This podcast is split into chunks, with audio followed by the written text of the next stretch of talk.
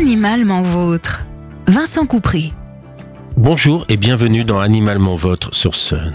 Aujourd'hui, je vais vous parler de ce qu'on appelle les hypertypes chez les chiens et les chats. Il existe de très nombreuses races de chiens comme de chats. Très à la mode depuis plusieurs années, les chiens et les chats brachycéphales dominent le marché de l'animal de compagnie. Cette morphologie est celle des races de chiens comme le bulldog français, le bulldog anglais, boxer, shih tzu, carlin, et chez le chat ce sera essentiellement le persan. Ces animaux vont avoir une grosse face arrondie avec un museau écrasé, de nombreux plis et de grands yeux souvent globuleux. Déjà problématique au départ, ces caractéristiques morphologiques ont été poussées à l'extrême chez certains individus à tel point qu'elles en deviennent handicapantes. Les premiers symptômes seront des difficultés respiratoires avec la triade des narines retrécies, du voile du palais épaissi et trop long et du larynx déformé. Ils seront souvent associés des troubles digestifs par malformation de l'œsophage. La respiration de ces animaux est tellement perturbée qu'ils sont souvent incapables du moindre effort et un air trop chaud comme en été peut s'avérer fatal pour eux. En effet, la thermorégulation des chiens comme des chats se fait grâce à la ventilation respiratoire et des échanges insuffisants conduisent vite à un coup de chaleur. Ce syndrome respiratoire est le plus souvent associé à des plis de peau sur la face, au sein desquels se développeront bactéries et champignons à l'origine de démangeaisons et de mauvaises odeurs. Certaines de ces races, comme là encore les bulldogs, auront une arrière-main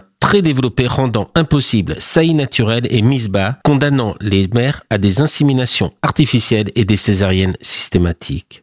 D'autres caractéristiques néfastes à la santé de l'animal ont été volontairement accentuées, comme les fesses basses du berger allemand associées à la dysplasie des hanches, une boîte crânienne tellement modifiée chez le cavalier King Charles qu'elle écrase la moelle épinière, le maintien d'une maladie de peau grave et invalidante chez le charpé à l'origine de tous ces plis. De nombreuses autres maladies sont concernées par ces hypertypes. Membres raides pour une démarche raide, dermite chronique, défaut lacrymal des chiens et des chats aux yeux tellement globuleux que les paupières ne se ferment jamais complètement avec comme conséquence des yeux secs et plus simplement des poils tellement longs que l'entretien en devient impossible. Aujourd'hui, tout est poussé à l'extrême avec même la sélection d'anomalies liées à de graves maladies comme le nanisme, retenu dans certaines races de chats telles que le Munchkin ou le Bambino, et des anomalies de cartilage qui ne toucheront pas que les oreilles chez le Scottish Fold. Quelles sont les conséquences de cette sélection? En premier lieu, et j'insiste sur ce point, la souffrance. La souffrance pour l'animal qui peine à respirer, qui souffrira précocement d'arthrose et dont souvent la vie sera fortement écourtée. Mais aussi les frais vétérinaires que cela va engendrer inéluctablement, sans quoi l'état de santé de ces animaux se détériorerait trop rapidement. Comment en est-on arrivé là? Comme toujours, un mélange de dérapages plus ou moins contrôlé. De l'adoptant qui cherche l'animal original, celui que n'aura pas son voisin. Des éleveurs qui cherchent à répondre par des croisements génétiques à des demande d'autant que ces individus se vendent très cher. Les juges des clubs de race qui valident voire encouragent ces extrémités. Et des médias qui les mettent en avant dans des reportages, des films, des publicités. Comment sortir aujourd'hui de cette maltraitance? Tout d'abord en privilégiant le choix d'animaux moins typés, au nez un peu plus long par exemple, ce qui conduira les éleveurs à sélectionner des reproducteurs moins typés et le cercle vertueux sera engagé. Plusieurs associations mondiales de vétérinaires appellent à cesser cette course à l'extrême et à revenir vers des individus moins typés. On peut aussi changer les choix des juges de concours en privilégiant des individus moins marqués au lieu des hypertypes. Des clubs de race imposent aujourd'hui certains tests pour pouvoir confirmer l'animal, c'est-à-dire l'autoriser à la reproduction au sein de la race. C'est le cas de la recherche de certaines anomalies morphologiques comme la dysplasie des hanches ou de certaines pathologies oculaires. Des pays ont commencé à réagir en interdisant la reproduction de certaines races, comme la Norvège avec le bulldog anglais ou le Cavalier King Charles, et d'autres pays pourraient suivre, comme l'Angleterre, les Pays-Bas ou encore l'Allemagne et la Suède. Des compagnies aériennes ont interdit certaines races sur leurs vols en raison du risque vital pour les animaux. C'est le cas d'Air France avec les bulldogs. En conclusion, l'objectif n'est pas d'interdire ces races de chiens ou de chats, mais de revenir à des individus moins marqués physiquement. Ce serait un pacte gagnant-gagnant. Moins de souffrance et une vie plus longue et apaisée pour les animaux, moins de frais vétérinaires pour les propriétaires. Je vous remercie de votre fidélité et vous dis à bientôt dans Animalement Votre sur